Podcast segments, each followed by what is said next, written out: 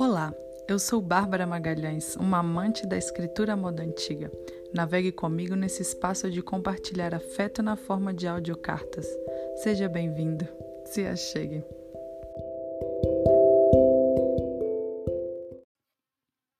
Carrondel Maipo, 29 de setembro de 2020.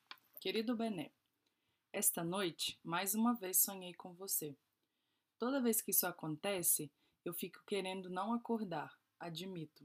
São nestes sonhos que consigo não sempre me aproximar um pouco mais de você, fazer tentar saciar um pouco dessa vontade de resolver o que não conseguimos quando eu e você podíamos. Enfim, esta noite sonhei que a gente estava numa roda de capoeira.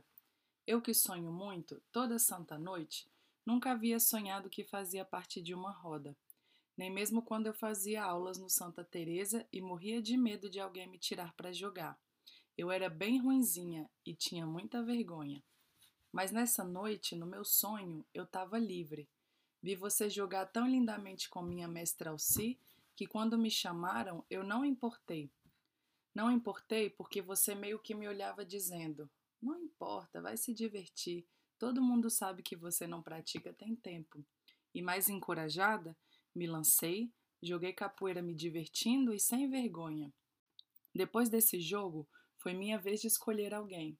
Queria que fosse você, mas achei que ia dar muito na cara, então tirei para julgar outra amiga que estava na roda. Entre um movimento e outro, eu te olhava, buscando conforto e ideias para uma próxima movida. Você me observava com carinho e não parava de sorrir. Acho que você achava engraçado e até encantador meu jeito desengonçado de estar ali. Não te importava, e a mim também não. Eu só queria voltar para o seu lado da roda. Não lembro como a roda acabava, só sei que de repente a gente estava num restaurante. Uma amiga entra correndo dizendo que precisava de ajuda para resolver um problema, bem do meio da nossa comida. Eu te peço desculpas, levanto da mesa e explico que o meu dever é socorrê-la, mas volto rapidamente. Você então se surpreende. Acho que pensou que ia passar o resto da noite sozinho. E eu te respondo: claro que não, esse foi só um intervalo. Aliás, você precisa saber que eu sou muito sagaz e por isso dei um jeito no problema rapidinho.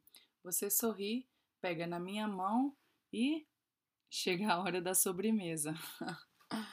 em todos os sonhos que eu tenho com você, a gente passa tentando se beijar, ou eu passo tentando te beijar, e nunca dá. Sempre passa alguma coisa ou eu acordo, e esse beijo nunca tinha acontecido, até o sonho de hoje. Depois da sobremesa, a gente se levanta e já estamos num barco tipo veleiro, em algum cantinho entre o nosso passeio. Finalmente a gente se abraça por alguns bons segundos, que nem o dia que a gente comprou minha moto, você lembra? A gente passou o dia juntos. Você me levou para casa pilotando meu mais novo xodó e eu na garupa. A gente ficou um tempão conversando no sofá lá de casa, tentando tomar coragem para fazer o que eu sei que os dois queriam. Passou o tempo, você tinha um compromisso, fui te deixar no portão. Na hora da despedida, a gente se deu um longo abraço e, muito provavelmente na hora que viria o beijo, chegou minha amiga que morava comigo. Ficamos muito sem graça. Você subiu na sua moto e foi embora, e eu quis sumir, numa mistura de: será possível que isso nunca vai passar? Então, puta merda, Candice, tinha que aparecer logo agora com um, poxa, Vené, que lentidão, porque você nunca faz nada, cara. Será que eu tô viajando e ele não quer nada comigo? Eu ficava pensando. Então, no sonho de hoje, a gente se beija um tempão e foi bom. Tão bom que minha consciência bem moralista fez aparecer minha cunhada bem no meio do sonho. Aí então, só neste momento, eu me lembro que tem alguém me esperando em casa. Fico meio sem graça, mas não me preocupo muito. Respiro, é só um sonho, um sonho bom. E e não coincidente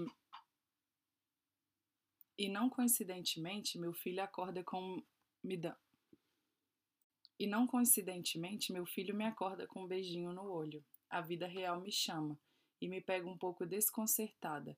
Minha realidade também é boa, que nem esse sonho que acaba de escapar pelas minhas mãos. Até hoje eu não sei explicar muito bem o que passou com a gente. Foram tantas oportunidades, por que nem sequer um beijinho? A verdade é que agora isso pouco importa. E entre os meus afazeres de todo um dia, fico aqui com a lembrança boa dessa sensação que não aconteceu. Você já passou por isso? E na tentativa de não te perder de vista, fico lembrando de você na minha vida. E no final de cada pensamento, sinto um sorriso leve nascer no canto da minha boca, essa boca não beijada.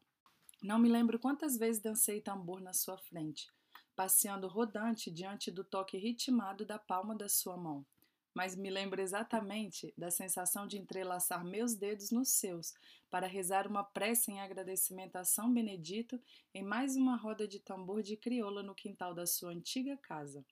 Me senti agradecida de poder dividir com alguém, mesmo que em silêncio, a devoção de um gesto que existia no limiar entre o profano e o sagrado, entre a arte e o religioso, e com os pés descalços no chão, de mãos dadas com a sua, me conectei com a minha própria divindade, com o fogo de vida que havia ali, com a alegria de dançar para os santos e mais que nada em mim.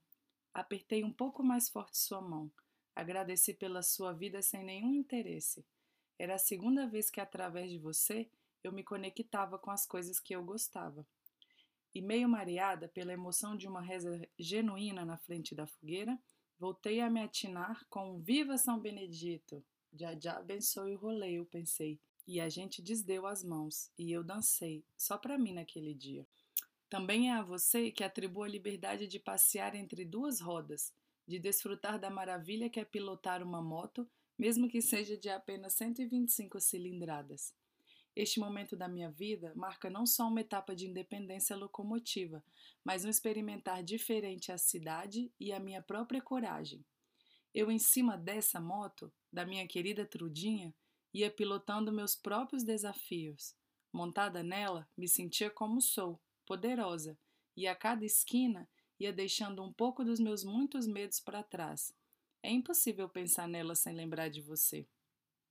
Você tão generosamente me ajudou a encontrar, avaliar e levar para minha casa meu primeiro bem de valor comprado com meu dinheiro e de mais ninguém me ensinou as manhas e os paranauês de ser uma motoqueira e, num gesto de cuidado, me alertou. Eu acho muito legal esse detalhe da foto do seu pai aí na moto. Me fez lembrar do meu. Quem me passou o mesmo amor por pilotar.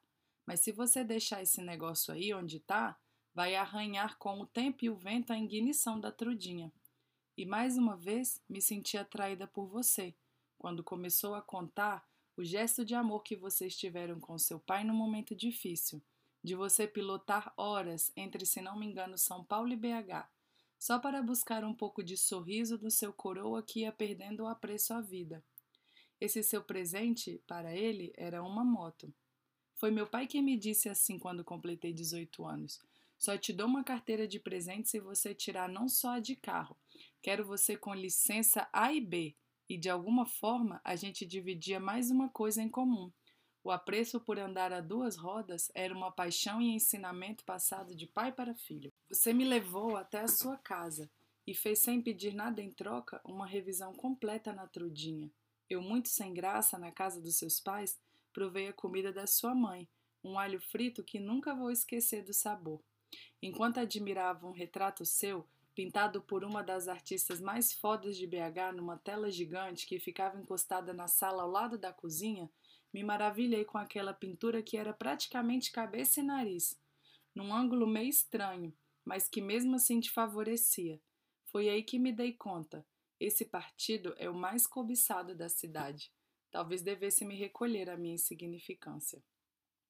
Acho que foi por isso que nunca me atrevi a eu mesma me jogar nos seus braços. Eu queria, no fundo, no fundo, ter a certeza de que você também me queria.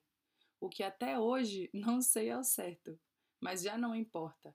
Hoje a vida é outra, ainda que em dias como esses, dias que sonho contigo, eu desejaria poder voltar no tempo e recuperar as oportunidades que desperdicei com você. Queria ter sido um pouco mais atrevida e até menos orgulhosa para dar o primeiro passo. As chances não faltaram, mas eu não me movi e hoje fico pensando: como é que teria sido?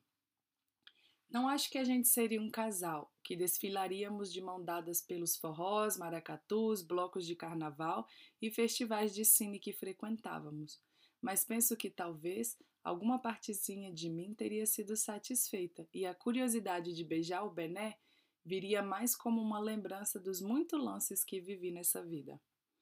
Bom, meu paquera platônico, como eu costumava te apresentar minhas amigas quando comentava algo sobre você, meu eterno crush. Fica aqui o agradecimento pelas doces lembranças e pelo constante revisitar ao meu inconsciente tão cheio de mistérios. Me sinto viva toda vez que penso em ti. Você me visita em sonhos para me lembrar que ainda existe uma mulher que deseja com o corpo e que tá tudo bem se contaminar com essa vontade de desejo de vez em quando. Ainda que eu tenha algumas fraldas para lavar e um companheiro amado para mimar. Tá tudo bem ser essa que conquistou o sonho da família quadradinha e ao mesmo tempo ser quem morre de vontade de dar uma escapulida de vez em quando. Quem nunca, não é mesmo? Aqui vai todo o meu carinho e reconhecimento de que você, independente de qualquer coisa, foi alguém muito especial em um período muito especial da minha vida. Gostaria que soubesse que foi graças a você, através da Trudinha, que pude seguir apaixonado pelos caminhos que eu mesma fazia, em cima daquela moto. Espero que eu também tenha deixado alguma pequena marca no seu caminhar. Te deixo um abraço imenso. Espero que você esteja sendo feliz. Muito obrigada. Um beijo na bochecha, Bárbara.